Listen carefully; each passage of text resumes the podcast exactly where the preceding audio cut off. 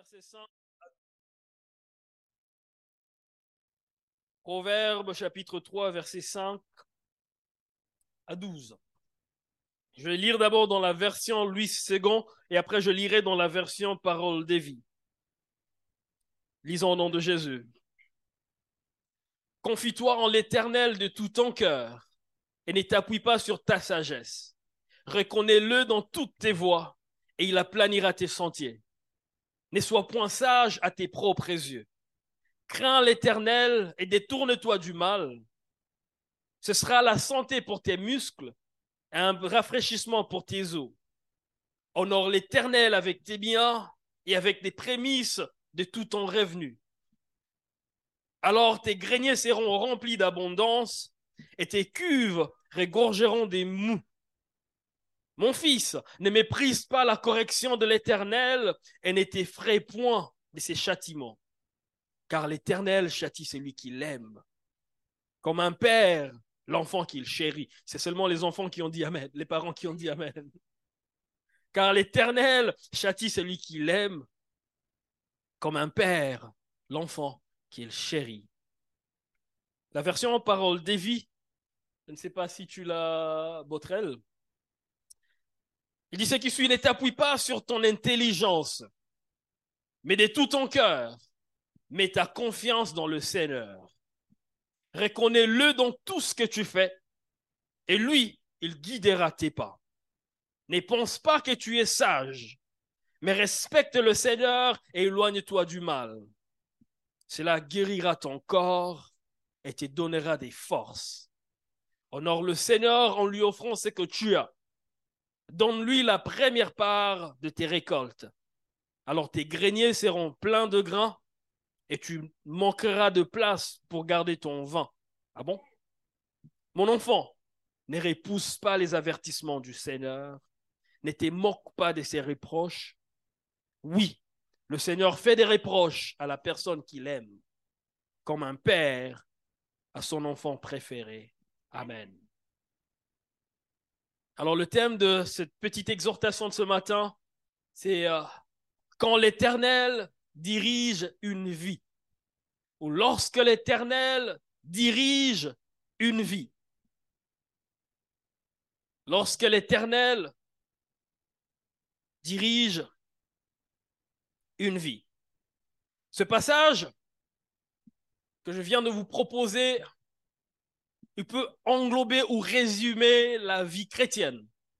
Comment nous sommes appelés à vivre avec le Seigneur, à marcher avec le Seigneur dans notre marche chrétienne, là, notre marche de tous les jours. Ces passages nous montrent la place que Dieu peut ou qu'il doit occuper dans notre vie, la place que nous avons dans cette relation entre nous et Dieu et des choses que nous sommes appelés à faire et ces choses auxquelles nous pouvons nous attendre de la part de Dieu. Pour moi, en lisant ces passages, c'est un peu comme le résumé de la vie et de la marche chrétienne, la vie avec le Seigneur. Chaque rentrée, chaque début de l'année, je prends le temps de, de chercher une pensée de Dieu, une pensée qui va nous conduire pendant toute l'année.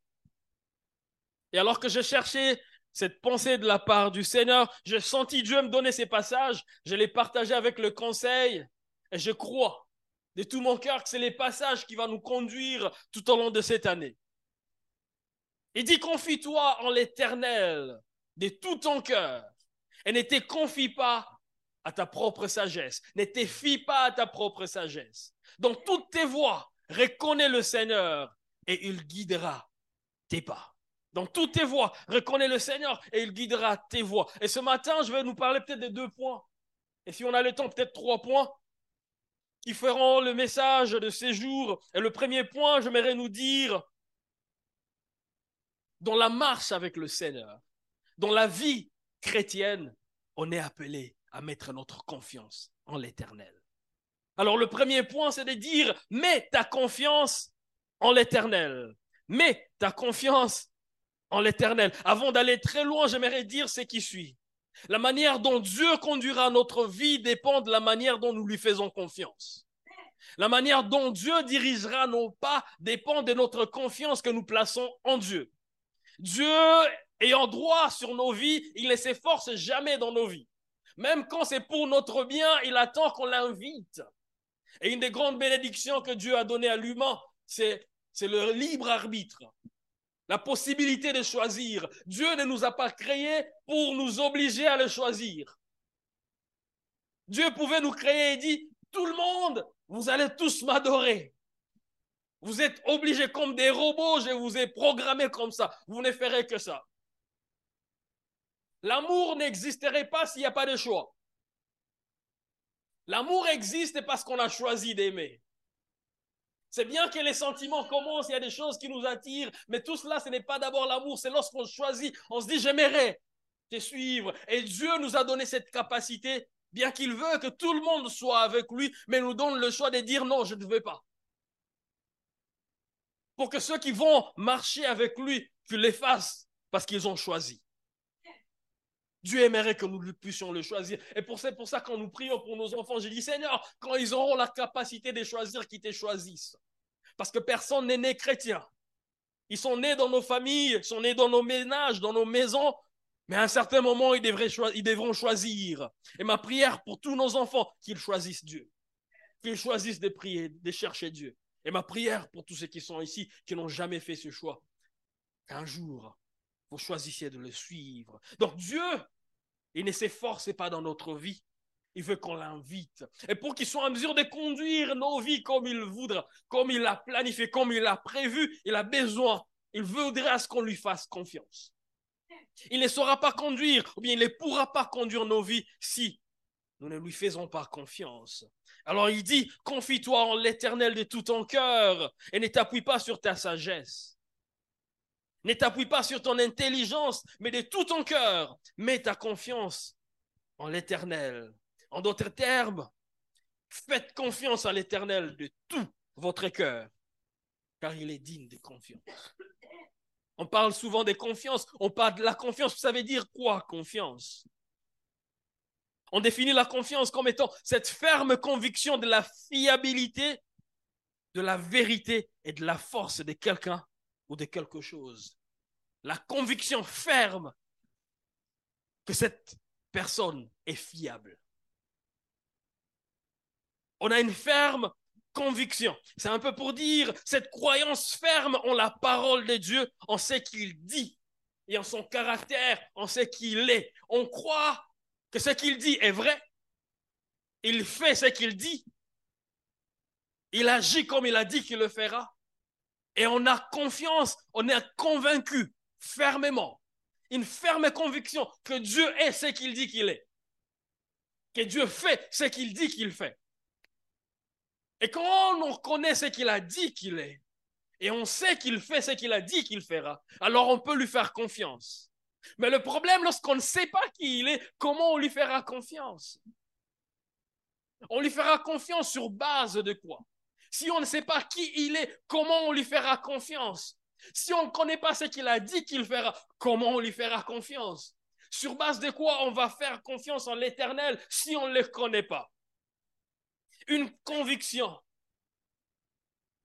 ferme. Mais cette conviction qui est ferme dépend de l'objet de la confiance.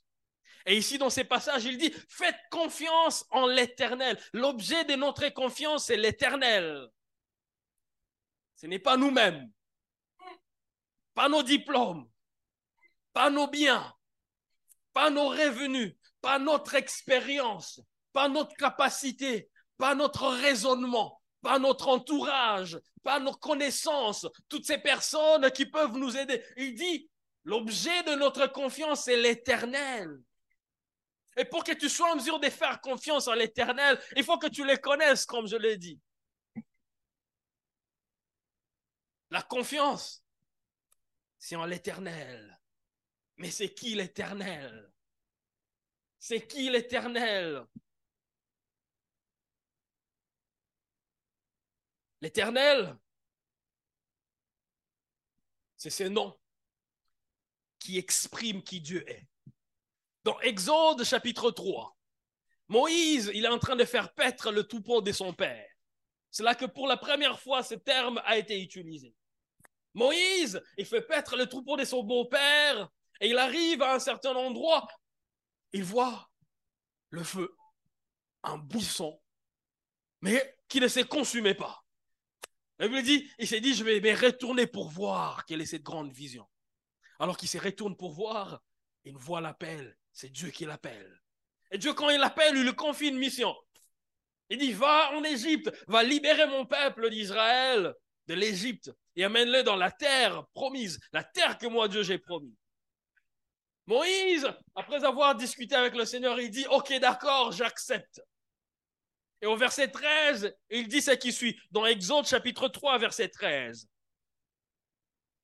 Verset 13 à 15. Moïse dit à Dieu, bon, un peu pour dire, j'accepte. Je vais donc aller trouver les Israélites. Je leur dirai, le Dieu de vos ancêtres m'envoie vers vous. Mais ils vont me demander, c'est quoi son nom? Qu'est-ce que moi je dois répondre? Il dit, moi je t'ai vu, j'ai entendu ta voix, je sais que c'est toi qui m'envoies. Mais lorsque j'arrive là-bas, ils vont me demander, mais c'est Dieu là qui t'envoie, il s'appelle comment? Qu'est-ce que moi je veux dire? C'est la réponse de Dieu qui me surprend. Verset 14, aux enfants d'Israël. Il ajouta, c'est ainsi que tu répondras aux enfants d'Israël. Celui qui s'appelle Je suis m'a envoyé vers vous. Le verset 15, Dieu dit encore à Moïse, tu parleras ainsi aux enfants d'Israël, l'Éternel, le Dieu de vos pères, le Dieu d'Abraham, le Dieu d'Isaac, le Dieu de Jacob, m'envoie vers vous. Voilà mon nom pour l'éternité. Voilà mon nom des générations en génération. L'Éternel, le Dieu de vos pères, l'Éternel. Et quand on parle de l'Éternel dans ces passages, c'est le, nom qu'on a traduit comme étant Yahweh, qui veut dire je suis. Et Dieu se présente comme le Dieu qui est. Et Moïse, il dit, quand je vais aller dire, il dit, va leur dire, celui qui s'appelle je suis m'envoie. Et plus tard, Jésus utilise le même nom quand il parle aux pharisiens. Ces pharisiens qui lui disent, mais nous, nous sommes descendants d'Abraham. Et Jésus qui leur dit, mais écoutez, vous dites que vous êtes fils d'Abraham. Mais avant qu'Abraham ne soit, je suis. Une autre erreur de grammaire. Avant qu'Abraham ne soit, je suis. Un peu pour dire, ce que je suis, je le suis toujours et je le suis éternellement. Alors il lui demande, c'est quoi ton nom? Et au lieu de donner un nom, Dieu donne une phrase. Quel est ton nom? Je suis. Et quand on apprenait le français, on nous disait qu'une phrase a un sujet, un verbe a un complément. Et Dieu donne une phrase incomplète. Je suis. Sujet, j'ai. Verbe, être. Qui es-tu?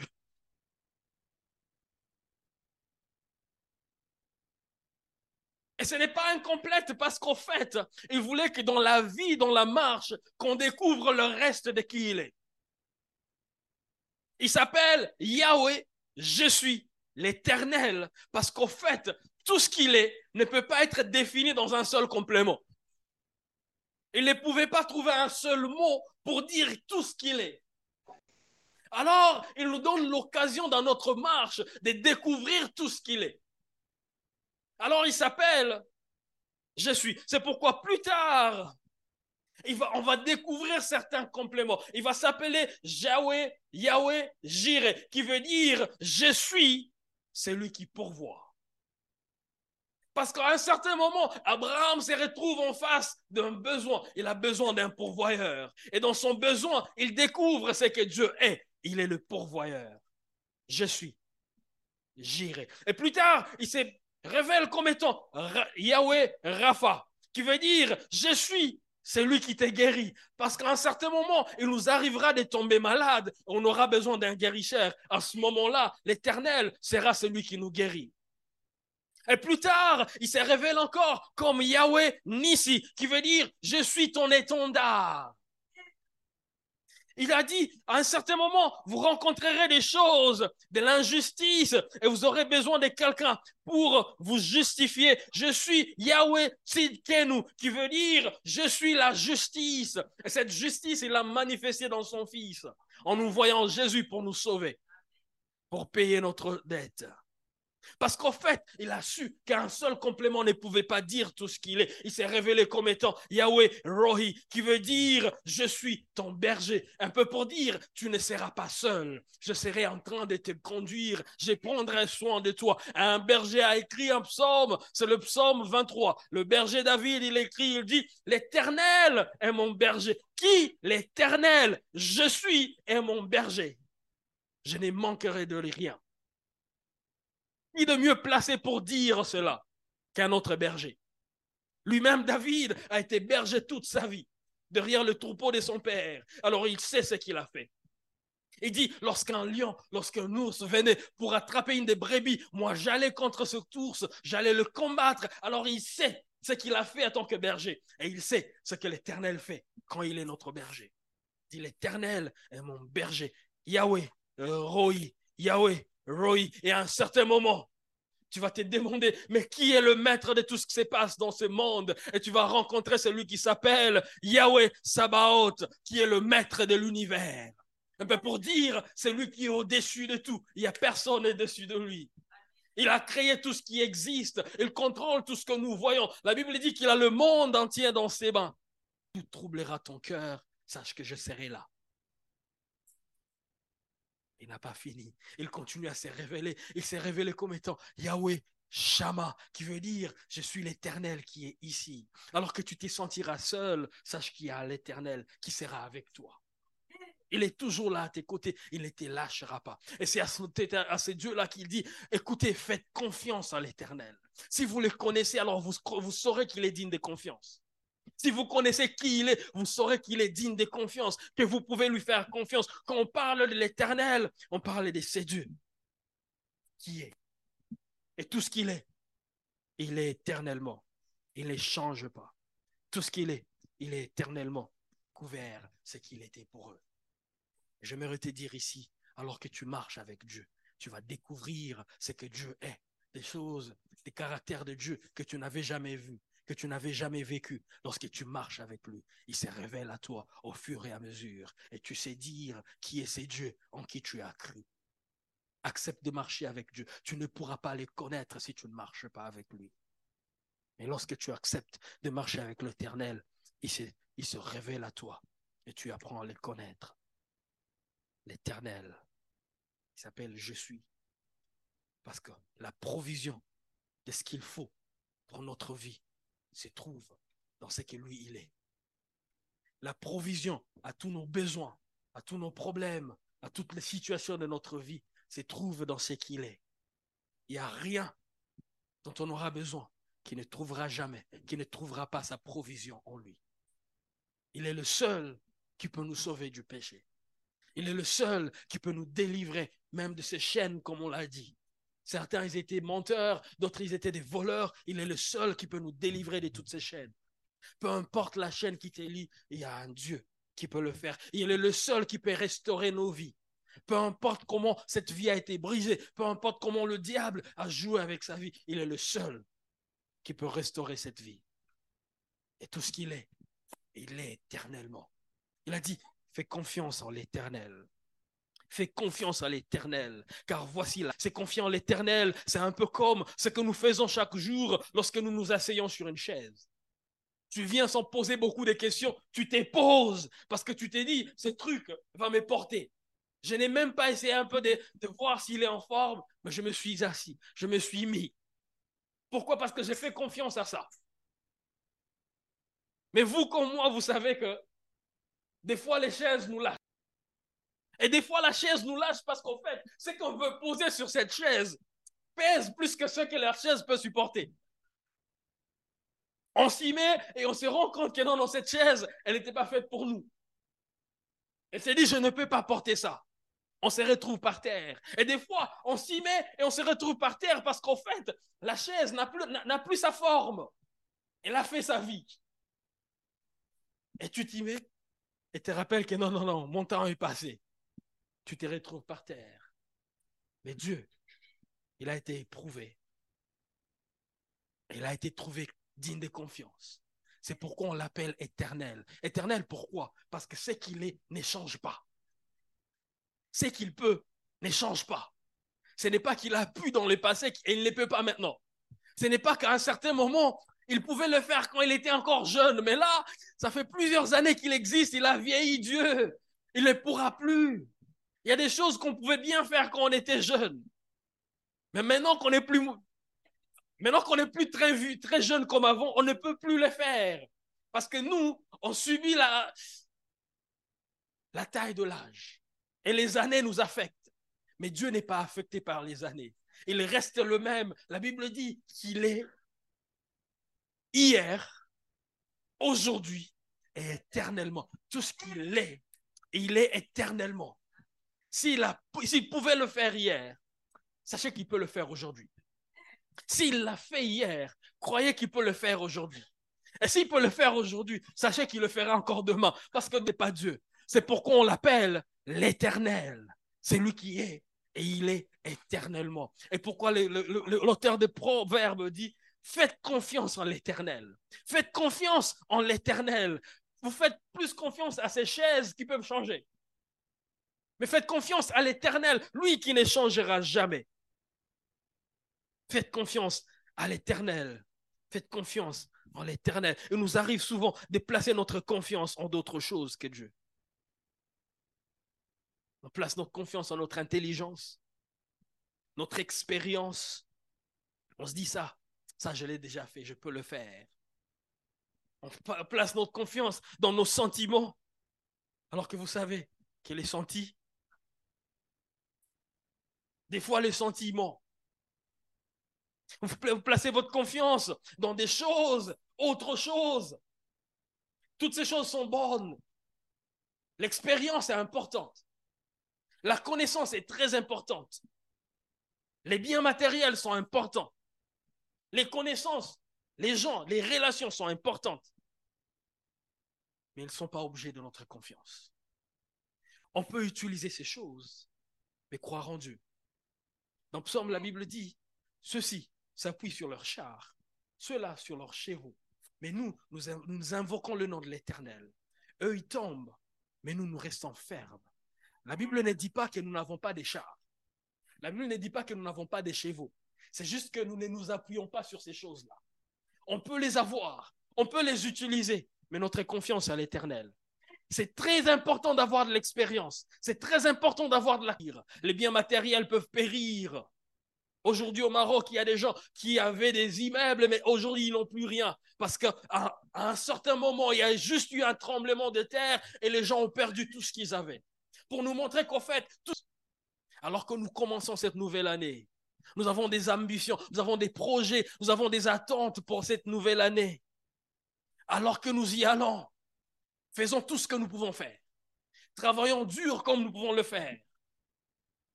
Mais n'oublions pas que notre confiance doit être en l'éternel.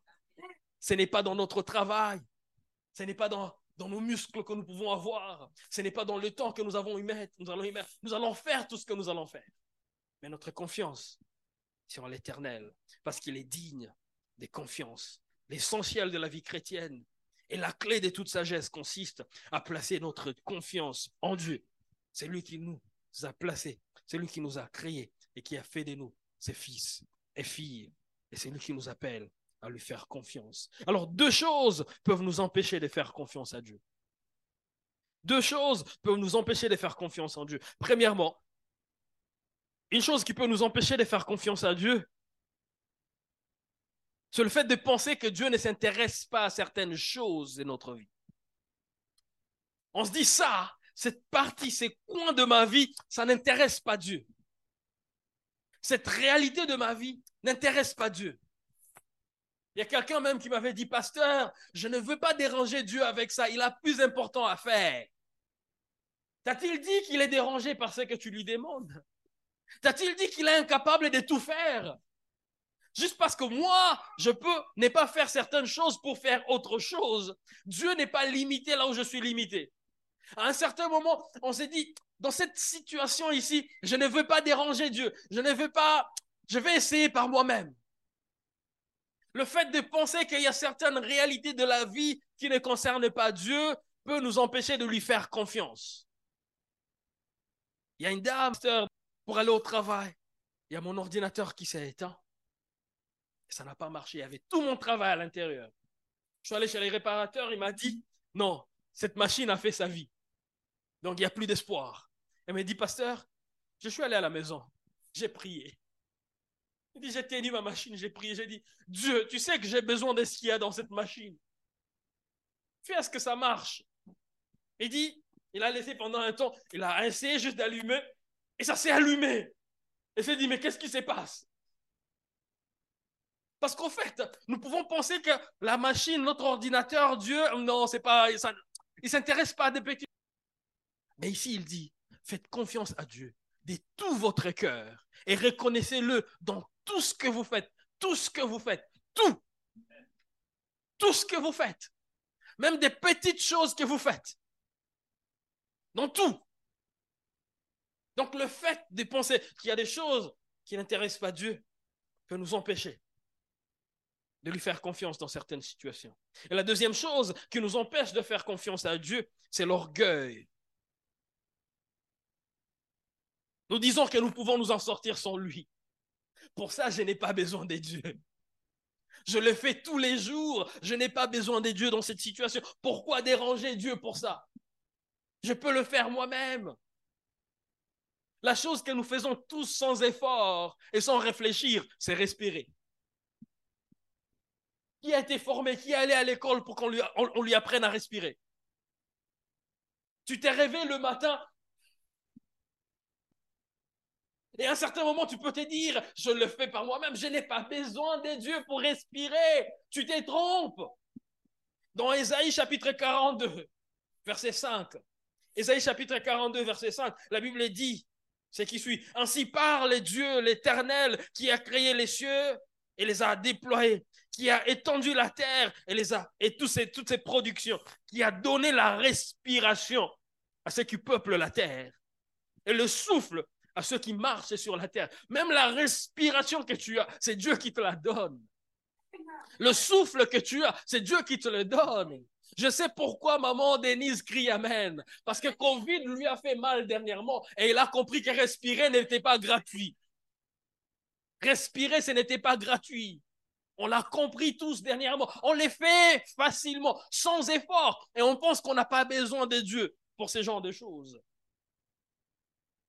L'orgueil de se dire, je peux le faire sans Dieu. Il n'y a rien qu'on soit capable de faire sans Dieu. Dans Deutéronome chapitre 8, versets 17 et 18, la Bible dit ce qui suit. Garde-toi de dire à ton cœur, ma force et ma puissance, la puissance de ma main m'ont acquis ces richesses. Souviens-toi de l'Éternel, ton Dieu, car c'est lui qui te donnera la force même d'acquérir les richesses. Tu as travaillé durement. Tu vas au travail chaque matin. Tu as investi bien. Tu as été intelligent. Tu as étudié comment investir, comment travailler. Et puis tu t'es dit, ah, j'ai bien travaillé. Hein. Si j'ai gagné tout ça, c'est parce que je suis bien. Je suis un bon travailleur. Je suis très intelligent. Il dit, non, non, non. Garde-toi de te dire, ma force m'ont donné ces choses. Il dit, car c'est l'éternel qui te donnera même la force de faire ce que tu penses que tu fais par toi-même. L'orgueil de penser qu'il y a des choses que nous pouvons le faire sans Dieu parce qu'on a l'habitude de le faire peut nous empêcher de faire confiance et de placer notre confiance à l'éternel. Mais lorsque nous, comprenons que Dieu a sa part dans tout ce que nous faisons, même dans des moindres choses que nous faisons, alors nous ne nous empêcherons pas de lui faire confiance, même dans des choses que nous faisons bien.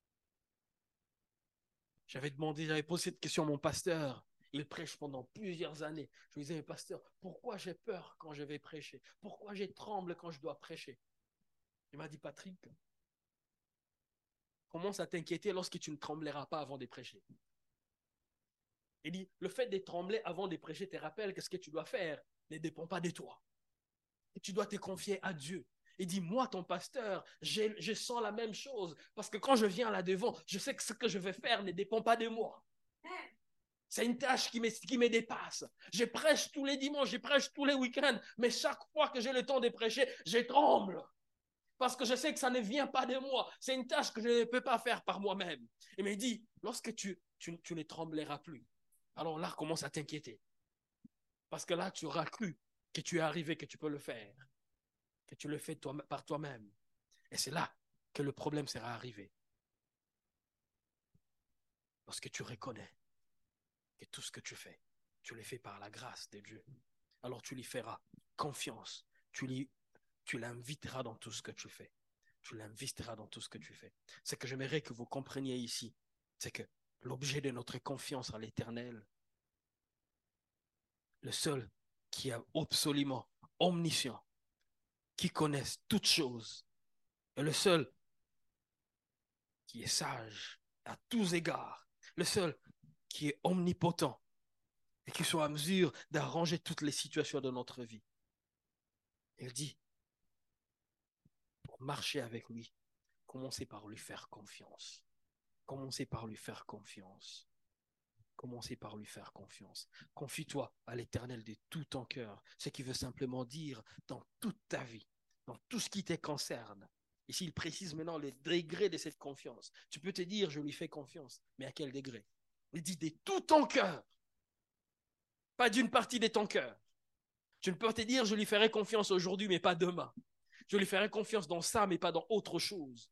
Il dit de tout ton cœur, tout ce qui se concerne, fais confiance à l'éternel. Fais confiance à l'éternel. Et au verset 6, il dit, reconnais-le dans toutes tes voies. Et il guidera tes pas. C'est le deuxième point, le dernier pour ce jour. Il guidera tes pas. Fais-lui confiance. Lui, il guidera tes pas. Tu ne peux pas demander à Dieu de guider tes pas si tu n'es pas prêt à faire le pas. Ce n'est pas lui qui fera le pas à ta place. Lui le guidera. Mais c'est toi qui feras le pas. C'est pourquoi il dit, fais-lui confiance dans tout ce que, reconnais-le dans tout ce que toi tu vas faire. C'est toi qui vas faire. Tu vas faire. Mais c'est lui qui va guider. Beaucoup de gens n'arrivent pas à faire un pas. Mais ils disent à Dieu, conduis-moi. Il va te conduire alors que tu ne bouges pas. Il va conduire tes pas, les pas qui n'existaient pas.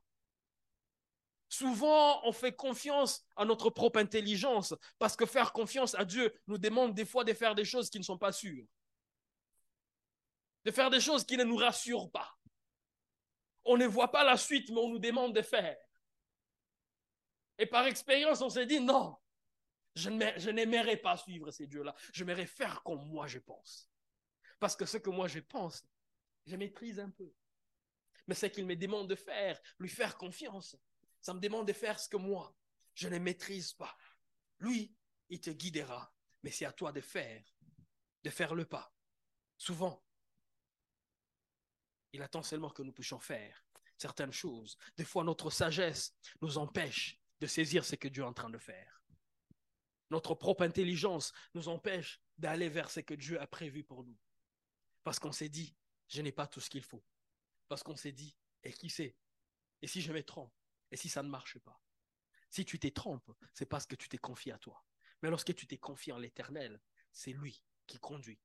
Et j'aimerais dire ici, lorsque l'Éternel conduit nos pas, il nous conduit toujours à bon port. Même si le parcours, on ne le maîtrise pas toujours, mais quand on arrive, on se rend compte que c'est là qu'il fallait qu'on arrive. Il y a mon pasteur qui dit toujours, Dieu peut t'amener au nord par la direction du sud. Quand tu le dis, mais écoute, mais Dieu, c'est au nord que je dois aller. Il te dit, fais-moi confiance. Comme ces passagers que tu portes dans ta voiture, qui veut conduire à ta place. Il est toujours là à te dire, ralentis, vas-y maintenant, tu peux dépasser. Non, attends, change des bandes. Non, attends, ça énerve quand il y a un passager qui veut conduire à ta place. Et Dieu, il dit, tais-toi, je conduis, fais-moi confiance. Confier, faire confiance à Dieu, c'est de se dire, je t'abandonne tout, toi conduis. Je ne maîtrise pas l'itinéraire, l'itinéraire, l'itinéraire, l'itinéraire, toi conduis. Pourquoi vous riez? Conduis, moi je t'ai fait confiance. Faire confiance à Dieu, c'est se dire, même quand je ne comprends rien, je suis prêt. Conduis-moi. Même quand je ne vois rien, je vais marcher. Conduis-moi. Même quand je ne comprends pas où je vais, je vais marcher. Conduis-moi. Pourquoi lui faire confiance? Parce que des fois, quand on fait le premier pas, on ne sait pas s'il va toucher quelque chose. On lève le pas, on ne sait pas s'il y a quelque chose. Et quand ça touche quelque chose, on se dit, ben, c'est bien. Mais il faut faire aussi le deuxième, Le deuxième, on ne sait pas. C'est lui qui nous tient. Et c'est lui. Il, il, il, met, il conduit ces pas-là que toi tu fais. Beaucoup de problèmes, beaucoup de gens, ils veulent, ils attendent que Dieu donne l'itinéraire avant de commencer la marche. Que Dieu dise, tu vas passer par ici, tu vas passer par là pour arriver par là, alors je vais venir. Non. Souvent, quand nous suivons Dieu, quand nous marchons avec Dieu, il ne nous montre pas l'itinéraire. Et des fois, il nous donne juste cette grâce de connaître la destination. Il dit, c'est là que je t'amène, mais il ne te montre pas souvent par où, tu vas, par où tu vas passer. Quelqu'un a dit, une promesse que nous recevons de la part de Dieu, c'est comme quelqu'un qui est sur le sommet d'une colline et Dieu lui montre le sommet d'une autre colline, il dit, c'est là que je t'amène. Mais il ne te montre pas la, la vallée qui est entre les deux collines. Lorsque tu dois aller jusqu'à cette destination, tu dois passer par certains chemins que Dieu seul connaît. Et pour arriver à cette destination, tu es juste appelé à lui faire confiance. Il conduira tes pas, c'est une promesse. C'est une promesse. Il conduira tes pas, ça c'est sûr. Quand Dieu ne comprend pas, sache, rassure-toi que c'est Dieu qui conduit tes pas. Rassure-toi que c'est Dieu qui est en train de conduire tes pas. Les enfants d'Israël devant le Jourdain, ils sont là, ils attendaient peut-être que le Jourdain se, divise comme la mer rouge pour qu'ils traversent. Mais ce jour-là, Dieu a dit non, non, marchez, rentrez dans le Jourdain. Ils vont se dire, mais l'expérience du passé, on t'a vu diviser la mer. Ici, pourquoi tu veux que nous puissions marcher? C'est parce qu'au fait, lorsqu'ils marchent, c'est là qu'ils se rendent compte qu'ils ne sont pas submergés. Il y a des miracles que Dieu a prévus dans, le Jourdain. Mais tant que tu n'entres pas, tu ne sauras pas. Parce que tu regardes le Jourdain de l'extérieur, tu t'es dit, si je rentre, je serai submergé. Mais Dieu, il est dit, entre. Et lorsque tu entres, tu te rends compte que je peux le traverser. Et tu te retrouves de l'autre côté. Quand ils ont traversé le Jourdain, le Jourdain ne s'est pas divisé. La mer rouge s'est divisée. Ils ont trouvé un boulevard à l'intérieur. Mais devant le Jourdain, il fallait qu'ils mettent leurs pieds et qu'ils marchent. Il y a certaines situations, Dieu veut seulement que tu, fasses un pas. Et lui, il va le guider. Quand lui, il guide les pas, tu ne vois pas toujours ce qui se passe. Tu ne vois pas toujours ce qui se passe. Et Pierre qui demande au Seigneur Jésus, et dit, si c'est toi, invite-moi aussi de marcher sur l'eau. Est-ce que vous vous rendez compte que le fait de marcher sur l'eau était la requête de Pierre? Jésus pas, n'avait pas initié cela. C'est Pierre qui a initié cela. Il dit, invite-moi. Donc c'était la prière de Pierre. Et le Pierre était prudent parce qu'il n'a pas dit, attends-moi, je viens. Il a dit, appelle-moi. Mais Pierre, si tu veux marcher, pourquoi tu n'y vas pas? Pourquoi tu veux qu'on t'appelle? Parce qu'il veut se rassurer que lorsque je vais marcher, ça ne sera pas sur mon désir seulement de marcher, mais ça sera sur sa parole, lui qui m'appelle. Quand c'est lui qui m'appelle, alors je peux me dire, c'est toi qui m'as appelé. Mais si c'est juste mon désir, quand ça ne va pas, qu'est-ce que je vais faire? Il dit, si c'est toi, dis-moi, appelle-moi et je vais marcher. Et Christ a dit, viens. Je ne sais pas si vous imaginez ce qui s'est passé ce jour-là. Pierre n'a pas hésité. Ah, ah, attends, on ne marchait pas sur l'eau. Ça, on est d'accord, n'est-ce pas? Alors, et ces eaux, ici maintenant, il y avait la vague. Donc, ce n'était pas stable. Ils étaient déjà dans une petite barque qui n'était pas sécurisée. Leur seul secours, leur seule sécurité, c'était de rester dans la barque à ce moment-là. Parce que tout ce qui faisait peur était en dehors de la barque. Mais Pierre, il dit, dis-moi de marcher sur ça, si c'est toi. Et Christ, il dit, marche. Et le gars, il dit, il dit pas, non, j'étais en train de blaguer, Seigneur, c'était une blague. J'étais juste en train de t'essayer. J'étais en train de blaguer, non. Et Pierre, il dit, ok, j'arrive. Je me demande ce qui s'est passé dans sa tête quand il a fait le premier pas. Est-ce qu'il se disait, je marche sur du béton? Quand, il fait le premier, on fait le premier pas, souvent on ne comprend rien. On ne sait pas ce qui va se passer quand le pas va toucher le sol. Et c'est à ce moment-là qu'on se rend compte que ça va. On se dit, eh, je peux faire aussi le deuxième. Donc je peux faire aussi le troisième. Et quelqu'un a dit, un voyage de mille pas commence par un seul. Accepte de faire ce premier pas et tu verras l'éternel conduire tes pas. Cette année, alors que tu commences, tu as tes ambitions, tu as des projets, accepte de faire tes pas et l'Éternel le guidera. Pourquoi? Parce que tu lui fais confiance.